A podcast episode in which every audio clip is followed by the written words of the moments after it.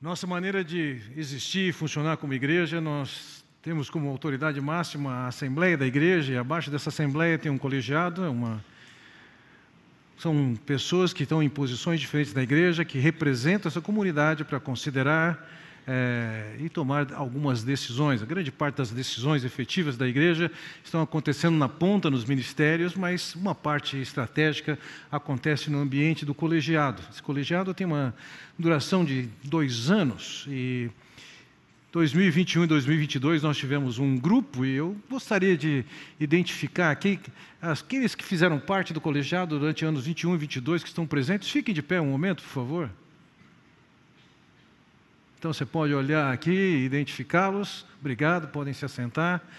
Muito grato pela maneira como vocês puderam servir, ajudar e compor esse grupo que orava, estudava, ensinava e tinha preocupação com o rebanho. Também ao longo desse ano que nós temos agora, 23 e 24, este grupo com algumas mudanças, está é, tá compondo a, novo, novo, a nova liderança da igreja.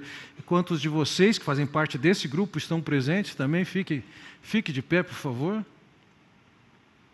É, somos gratos a Deus, que Deus nos abençoe e nos use nesse, nesse tempo. Muito obrigado, podem se assentar.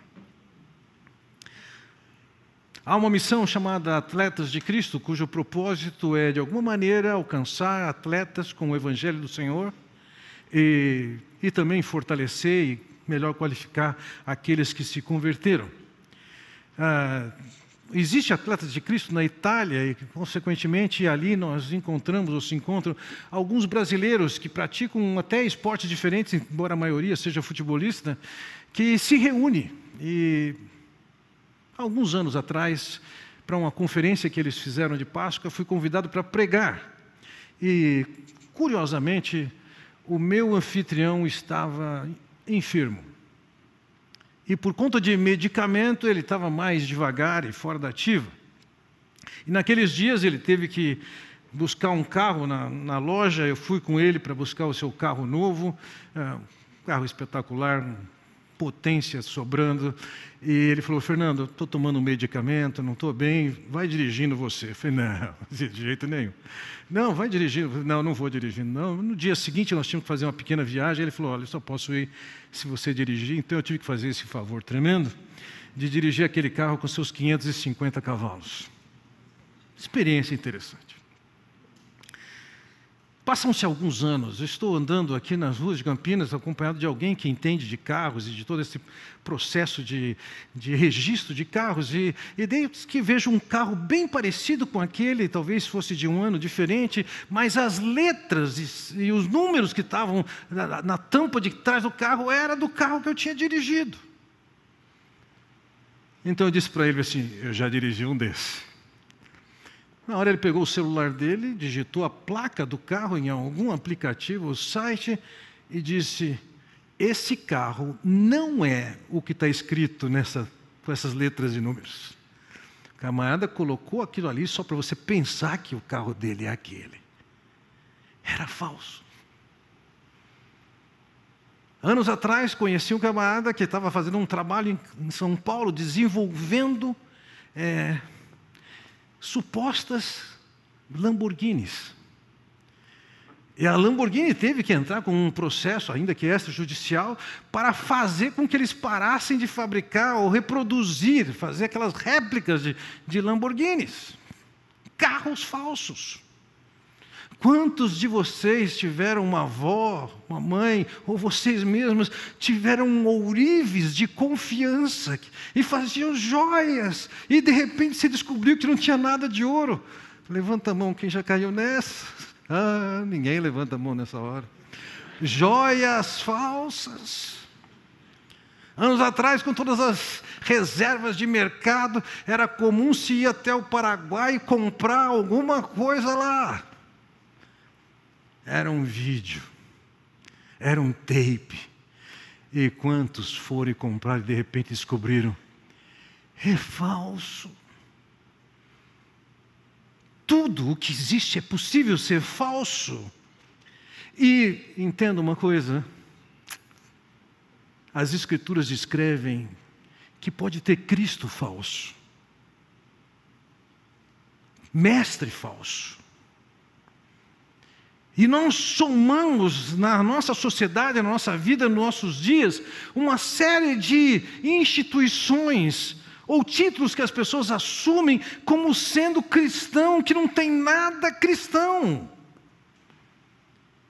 Tem partidos políticos da direita à esquerda que vai o que defender que é um partido, seja democrata, seja socialista, cristão.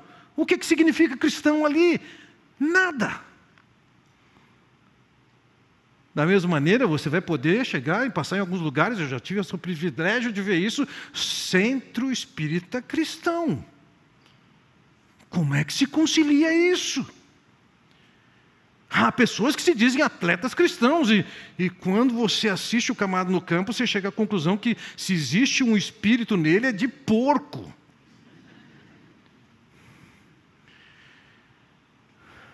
Existe falso evangelho? Existe conduta moral que parece ser de cristão. Quem é efetivamente cristão? Nós vivemos no país há décadas, temos consciência do nível de corrupção que nós temos. Se você se ateve um pouco ali a história do Brasil, vai perceber que não são décadas. Isso faz parte da vida da sociedade brasileira. Nos últimos anos, entretanto, várias pessoas têm se levantado e há um movimento forte dentro da igreja cristã que tem apontado como um papel da igreja um engajamento social e político e que entendem ser a proposta e a mensagem cristã. É isso mesmo? Não são poucos os pastores que têm assimilado e assumido essa mensagem e têm deixado de pregar o Evangelho do Senhor Jesus Cristo. Aqueles que dizem, nós estamos aqui para fazer que o homem seja um homem melhor, uma mulher melhor, uma pessoa melhor, onde é que está isso no Evangelho? Aonde que está que nós, como igreja, temos o papel de promover justiça social?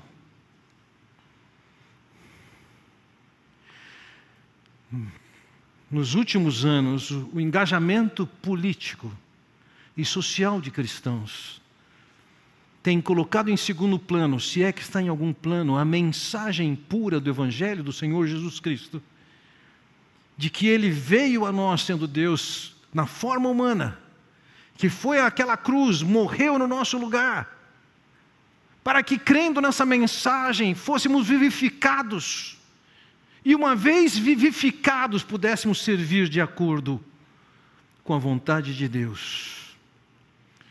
No entanto, nos nossos dias, eu poderia colocar uma lista de pregadores que estão dizendo o seguinte: você é um Deus. Você é tão importante que Deus mandou o filho dele para morrer por você. O valor que nós temos não é a justificativa para que Deus nos ame. Ele nos ama, o valor é dele. E o fato de sermos alcançados por Ele, ganhamos algum valor. Nós não somos os caras. Aqueles que dizem que nós não estamos condenados no nosso pecado. Que Salvador é esse que vem para morrer na cruz no nosso lugar, para satisfazer a justiça de Deus? Moller disse o seguinte: a fé no Evangelho pode ser reduzida a uma melhora de conduta. Esse é um falso evangelho sobre o qual cai a maldição. Muitas igrejas estão com a proposta de fazer com que a nossa vida seja melhor, num padrão melhor, sem a experiência de se render a Cristo e ser por ele transformado. Por mais valorizado e mais compatível com a ética judaico-cristã que possa ser o moralismo, moralismo não é igual a cristianismo. Naquele dia, nos tempos de Jesus, os judeus moralistas foram condenados por Jesus e foram alertados por causa do seu moralismo. Lembremos que as Escrituras nos dizem que o Senhor Jesus veio para buscar e salvar o que estava perdido, os pecadores. Isaías diz que as nossas obras de justiça são como trapos de imundícia. E é Ele quem vem, vem para nos salvar, nos resgatar disso. O que que nós estamos fazendo hoje? E o que é que nós estamos assimilando o que, que nós estamos pregando em termos de mensagem? Vejam, a mensagem que nós vamos falar hoje se baseia na passagem de Lucas capítulo 11, que eu passo a ler agora a partir do versículo 24. Quando um espírito imundo sai de um homem, passa por lugares áridos procurando descanso e não o encontrando, diz: Voltarei para a casa de onde saí. Quando chega, encontra a casa varrida e em ordem. Então vai e traz outros sete espíritos piores do que ele, e entrando passam a viver ali. E o estado final daquele homem torna-se pior do que o primeiro. Quando Jesus dizia essas coisas, uma mulher da multidão exclamou: Feliz é a mulher que te deu a luz e te amamentou. Ele respondeu: Antes Felizes são aqueles que ouvem a palavra de Deus e lhe obedecem. Para nós entendermos essa mensagem, a relação com que eu tenho falado até aqui, nós vamos precisar de lançar um pouco da mão do, das mensagens anteriores, do contexto que precede essa passagem, que nos ajuda a definir qual é a proposta aqui. Deve se lembrar, eu ensinei na semana passada, concluindo iniciando e concluindo com o versículo 23, que diz: Aquele que não está comigo é contra mim, e aquele que comigo não ajunta, espalha. Por que, que ele falou isso? Porque ele havia expulsado o demônio de um homem, que por conta da ação demoníaca ele era mudo. E ele obteve duas reações, dois tipos de reação do público. Além de eles terem ficado admirados, eles ficaram impressionados, mas a sua admiração e impressão não era uma admiração e impressão positiva. Você vê na sequência que eles tinham duas atitudes. A primeira delas, sem questionar o milagre que foi feito, eles disseram: Ele expulsou pelo poder de Beuzebu. Ou seja, eles estavam dizendo que o poder de Jesus vinha do demônio. Aquele que havia sido prometido por Deus para vir até nós, o Deus feito homem para nos resgatar, estava sendo classificado como alguém dirigido por demônios. E, em segundo lugar, havia uma provocação da parte deles. Como se não bastassem todos os milagres e sinais que o Senhor tinha dado até então, e aquele, naquela ocasião, eles estão dizendo: Mostra algum sinal para nós, sinal dos céus. É possível que eles quisessem que Jesus interferisse de alguma maneira na ordem dos astros. Não era uma busca para vencer seu ceticismo, era uma provocação. E naquele ambiente, naquele contexto, o Senhor faz diferença entre o que segue e que está com o Senhor e que não. E ele classifica como absurdo e irracional aquilo que eles estavam fazendo, pelo simples fato. Se o diabo que quer destruir a criação de Deus, está dando poder a alguém que tira o demônio da pessoa, isso não faz sentido, isso é um tiro no pé.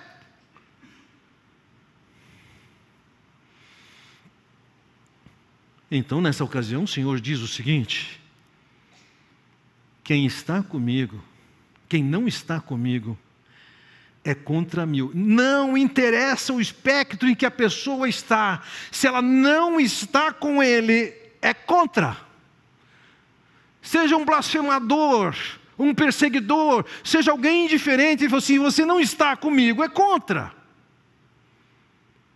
Se você não ajunta comigo, espalha.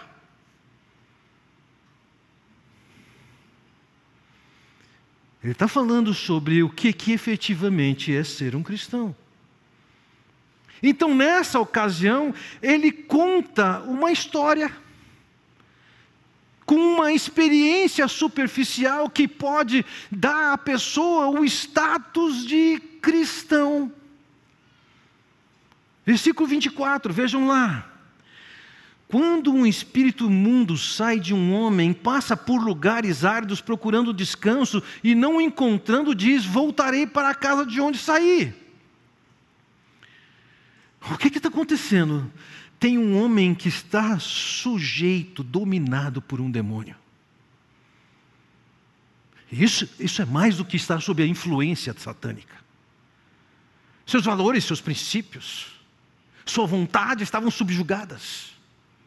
Aquele homem devia sofrer um bocado, e ele passou por uma experiência, não sabemos como foi, nem quem, quem, nem quem conduziu, mas sabemos o seguinte: aquele homem foi liberto de uma maneira ou de outra, por ação de quem quer que seja, da ação dos demônios.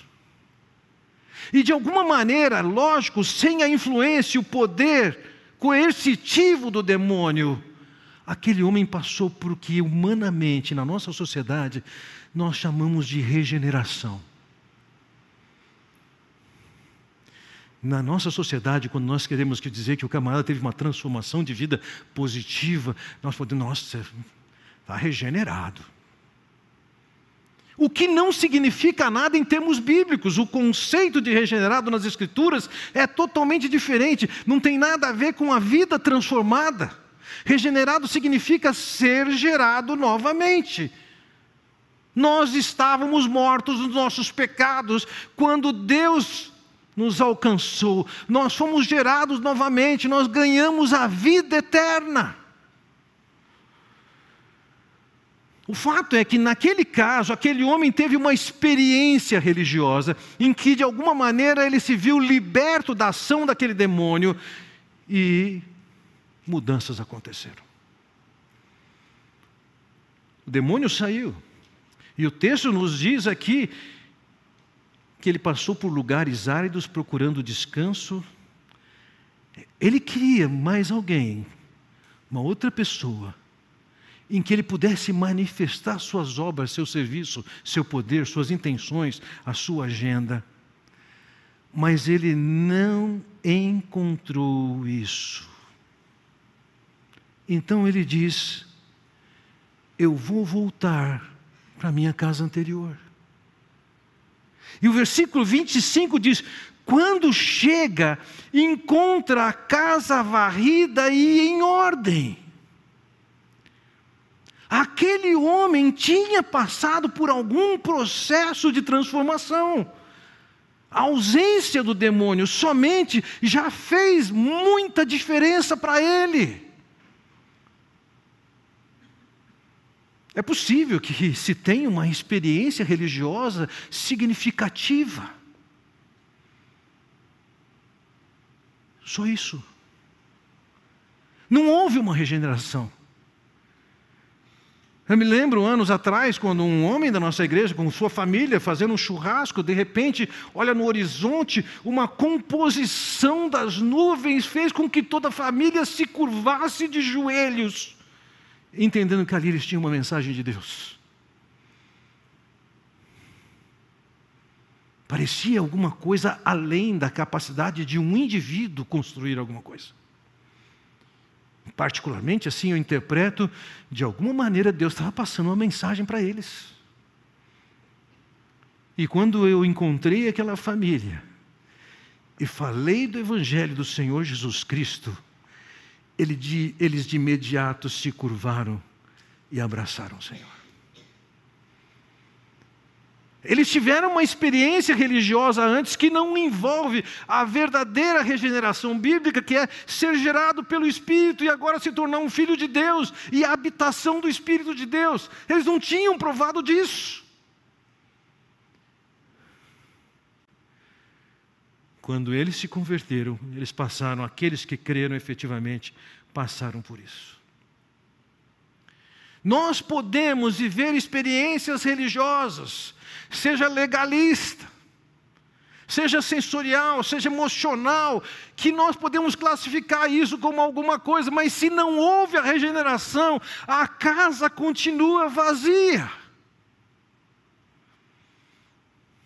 E quando a casa está vazia, significa não está preenchida por Deus, não está guardada por Deus, não está selada por Deus, e continua vulnerável. E não são poucos aqueles que passam por uma igreja, passam por uma experiência religiosa, de alguma maneira vivenciam alguma coisa dentro de uma igreja, mas não têm a regeneração genuína que leva a Deus ser o dono da casa, está ocupando-a, fazendo diferença naquela vida. Nessa ilustração que o Senhor conta, então no versículo 26, lemos então vai o demônio, traz outros sete espíritos piores do que ele, e entrando passam a viver ali, e o estado final daquele homem torna-se pior do que o primeiro. Aquele indivíduo passou por uma experiência religiosa, passou por algum tipo de mudança, mas ele não foi regenerado.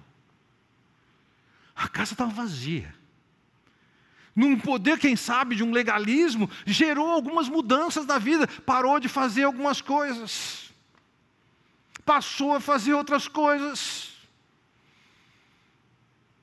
Mas efetivamente,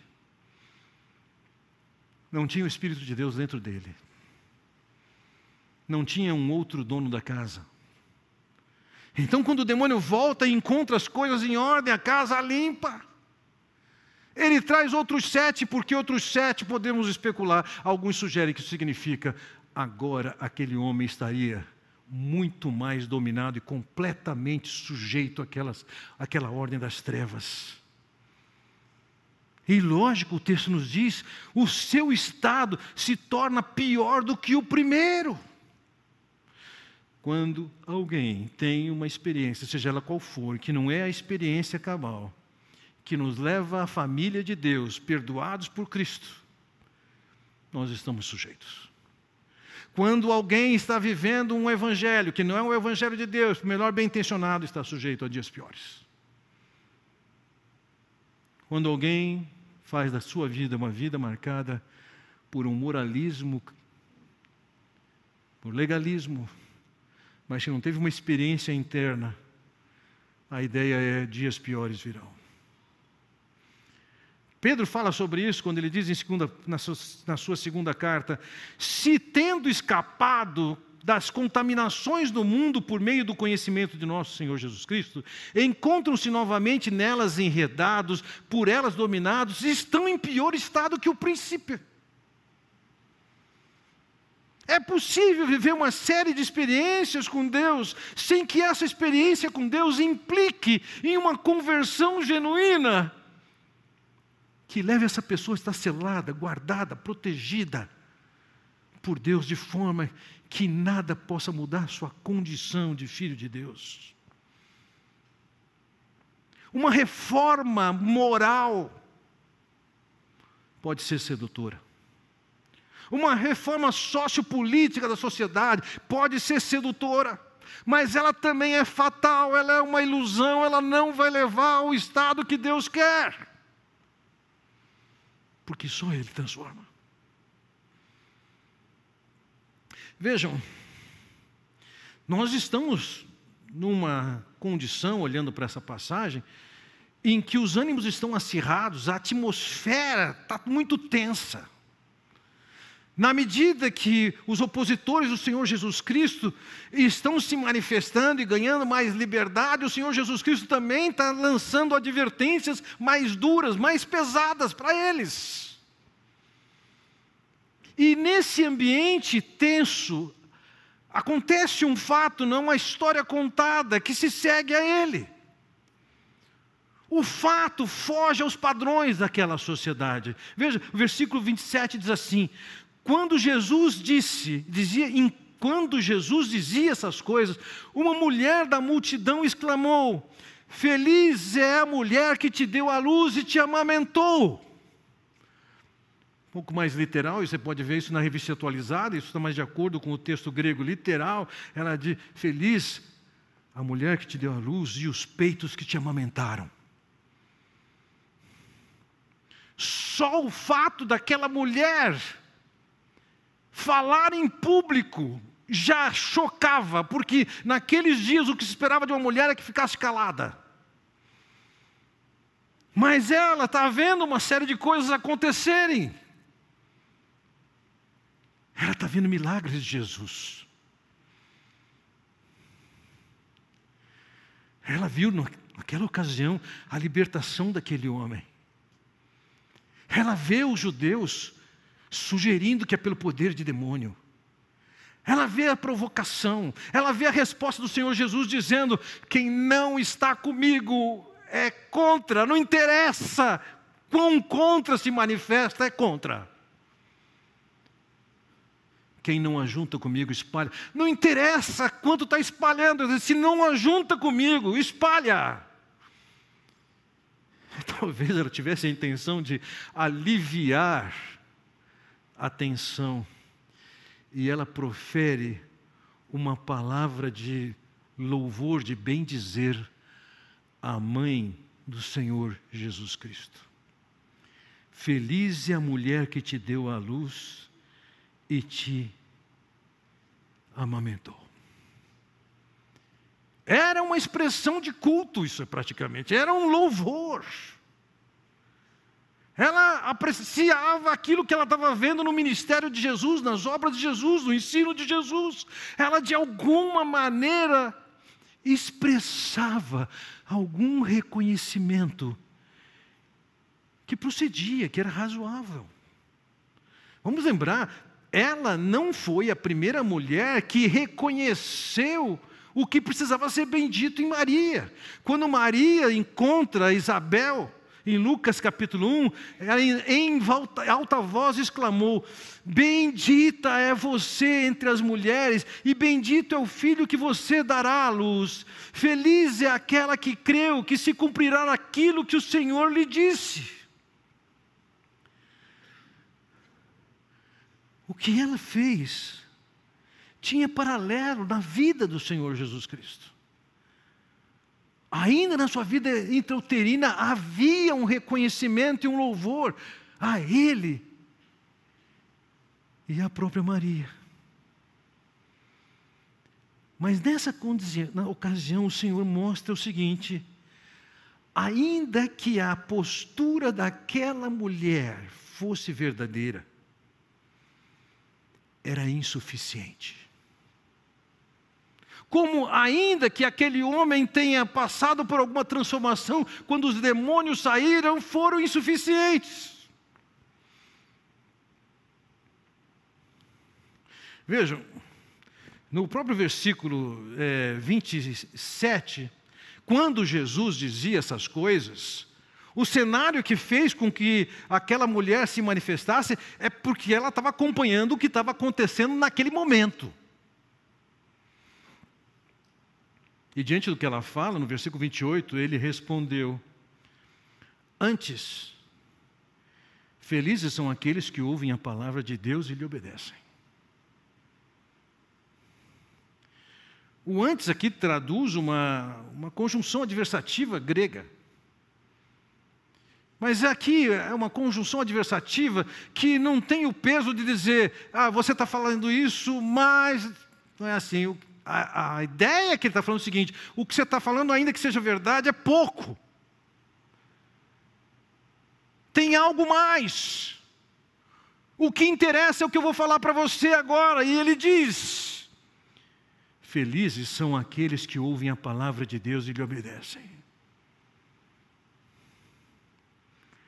Você pode considerar feliz a minha mãe, e eu estou dizendo para você: feliz é quem ouve as palavras de Deus e lhe obedece.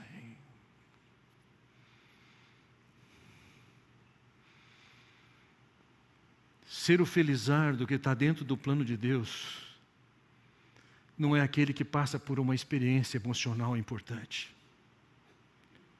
Não é aquele que se reveste de um legalismo que passa por alguma transformação de vida. Não é nem aquele que é capaz de fazer um louvor a Deus, nem tampouco aquele que passa por uma libertação de demônios. O que ele diz é o seguinte: feliz é quem ouve as palavras de Deus e lhe obedece. A marca de um cristão verdadeiro não é o título que ele carrega. A marca de um cristão verdadeiro não é a experiência emocional que ele tem. Não é uma expressão de adoração. Não é uma libertação pela qual ele tenha passado. A marca de um filho de Deus, ele disse: antes o que interessa é que ele ouve a palavra de Deus, ele obedece. E entendam isso, essa foi a tônica do Senhor Jesus em tantas ocasiões. Na passagem de Lucas capítulo 6, ele diz: Porque vocês me chamam Senhor, Senhor, e não fazem o que eu lhes digo. Eu lhes mostrarei a que se compara aquele que vem a mim, ouve as minhas palavras e as pratica. É como um homem que, ao construir uma casa, cavou fundo e colocou os alicerces na rocha. Quando veio a inundação, a torrente deu contra aquela casa, mas não a conseguiu abalar, porque estava bem construída. Construída como? Em ouvir a palavra de Deus e obedecer. Versículo 49: Mas aquele que ouve as minhas palavras e não as pratica, é como um homem que construiu uma casa sobre o chão sem alicerces. No momento em que a torrente deu contra aquela casa, ela caiu e a sua destruição foi completa.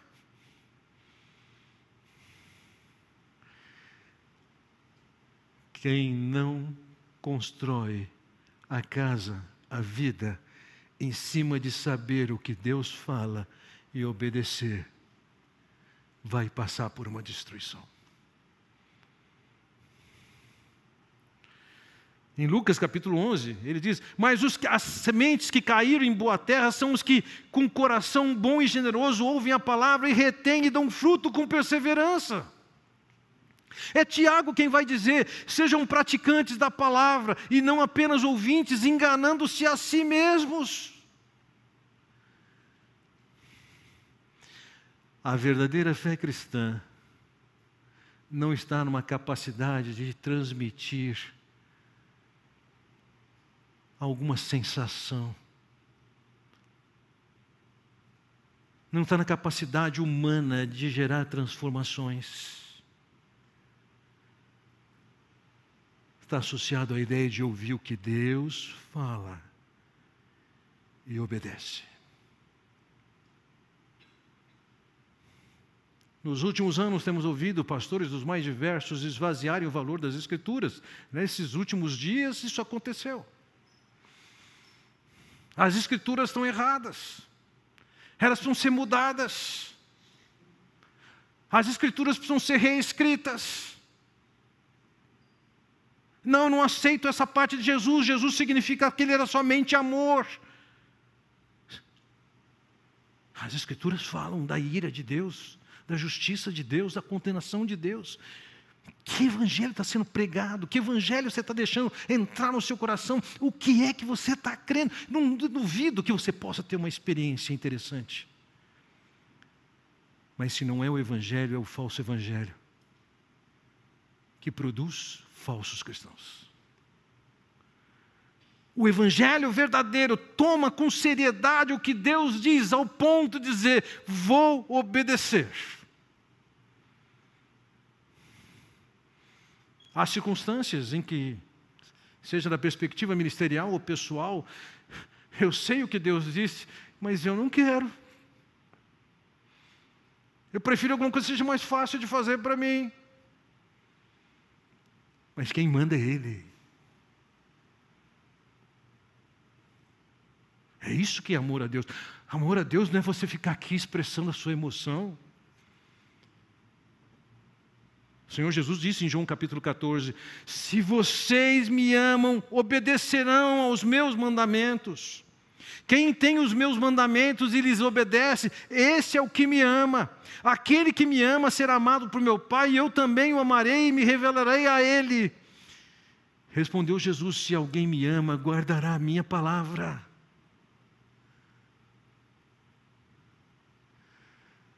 Aquele que tem uma experiência genuína com o Evangelho genuíno do Senhor Jesus Cristo e se rende genuinamente a esse Senhor Jesus Cristo e reconhece que Ele é quem é o Senhor e o Salvador e que se coloca na condição de fala, fala que eu vou seguir. O que é possível por causa da ação do Espírito de Deus que veio para a vida. Não é uma ação humana, não é uma manipulação humana. Quando Pedro escreveu sua carta, em 1 Pedro capítulo 1, ele diz: Vocês foram regenerados, não de uma semente perecível, mas imperecível por meio da palavra de Deus, viva, que vive e permanente. Regenerado é ser gerado novamente. Nós estávamos mortos no nosso pecado. Quando a palavra caiu em nós, o Espírito fez com que ela germinasse. Houve a, nova geração, uma vida espiritual que não tínhamos antes. É por essa geração feita pela palavra de Deus que nós temos condições de obedecer a Deus. Antes nós éramos escravos. Podíamos fazer esforços aqui ou ali, experiências aqui ou ali, se não houve regeneração, não há condições de reproduzir nessa vida o caráter de Deus. Paulo, quando escreve aos Coríntios, no capítulo 5, versículo 17, diz: Portanto, se alguém está em Cristo, é nova criação. As coisas antigas já passaram, eis que surgiram coisas novas. Quem tem experiência com Cristo, que está em Cristo é nova criação. Tem uma obra de Deus que aconteceu ali, que viabiliza andar dentro da vontade de Deus, ter o seu caráter transformado por Deus. A mensagem de reforma moral reforma social e política. A mensagem de que você é muito importante para Deus. Não fazem parte da mensagem das Escrituras. Pode ser bastante aceitas e aprovadas por quem quer que seja, não estando dentro das Escrituras, não servem. Há coisas nas Escrituras que essas pessoas não gostam, e vamos tirar isso, e vamos tirar aquilo. Espera aí. Qual é a fonte de informação que essas pessoas têm acerca de Jesus fora das Escrituras? Se aqueles que escreveram inspirados por Deus estão desqualificados, você é o cara que vai escrever? O que, que você testemunhou? O que, que você viu? Ah, eu acho. Falso evangelho. Produz falsa fé. Por mais espetacular que seja, não é suficiente. Há muito esforço que é gasto para se mudar a vida, se transformar numa pessoa melhor, mas isso não é o Evangelho. Não é viver dentro de um padrão moral até compatível com a ética judaico-cristã, que é o que Deus quer. É uma experiência assim, de se encontrar com o Senhor Jesus Cristo e se render aos seus pés, reconhecendo que Ele naquela cruz morreu para nos salvar, subiu, ressuscitou, subiu, está à destra de Deus, e eu aqui dedico a minha vida a Ele, em obediência. Não tem ações externas que vão gerar a mudança que nós precisamos acontecer. As mudanças acontecerão a partir de uma experiência com Deus. E a partir da ação de Deus, Ele nos muda, Ele nos transforma.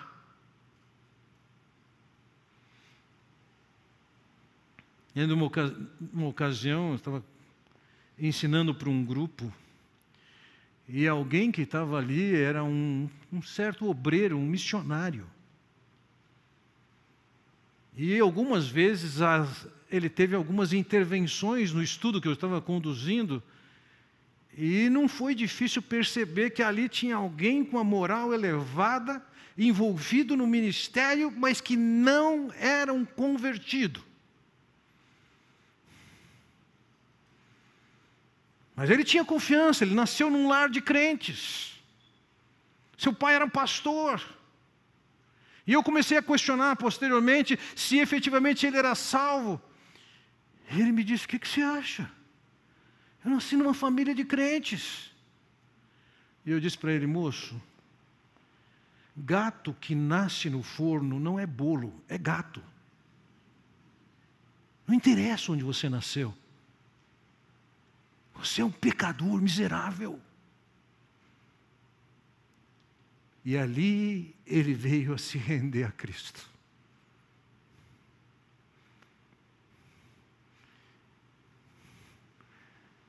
Deus está chamando todos nós para uma vida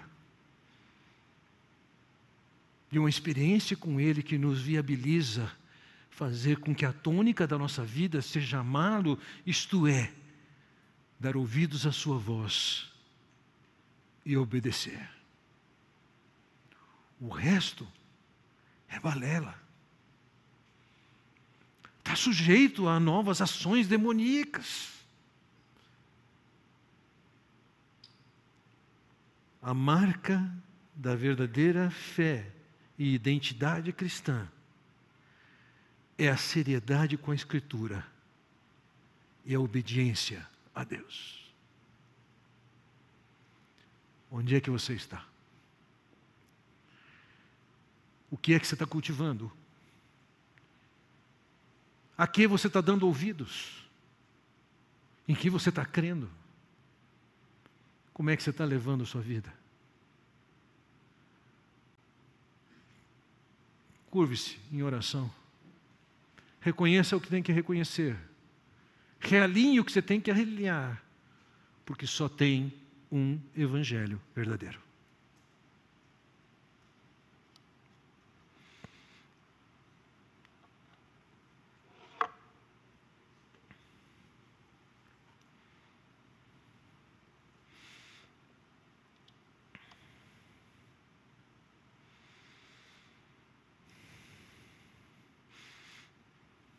ó oh, Pai Celestial. Liberta-nos da postura que o próprio Senhor Jesus encontrou e advertiu de pessoas que se passavam por tementes a Ti, mas que efetivamente não tinham suas vidas transformadas por Ti. Até faziam suas próprias transformações mas não estavam contigo. Que possamos levar em conta aquela mulher que, que tinha uma experiência de apreciação, de admiração e de louvor, mas que também ouviu a advertência do Senhor Jesus. O que importa é te ouvir e te obedecer. Livra-nos do engano, da sedução, da tolice, de achar que nós podemos moldar a tua palavra moldar o Senhor Jesus, ao invés de nos curvarmos diante de Ti. Ó oh, Pai Celestial, confronta-nos a cada um, chama-nos, motiva-nos, capacita-nos com Teu Espírito a uma vida que te ouve e que te obedece é que eu oro em nome de Jesus. Amém. Deus os abençoe.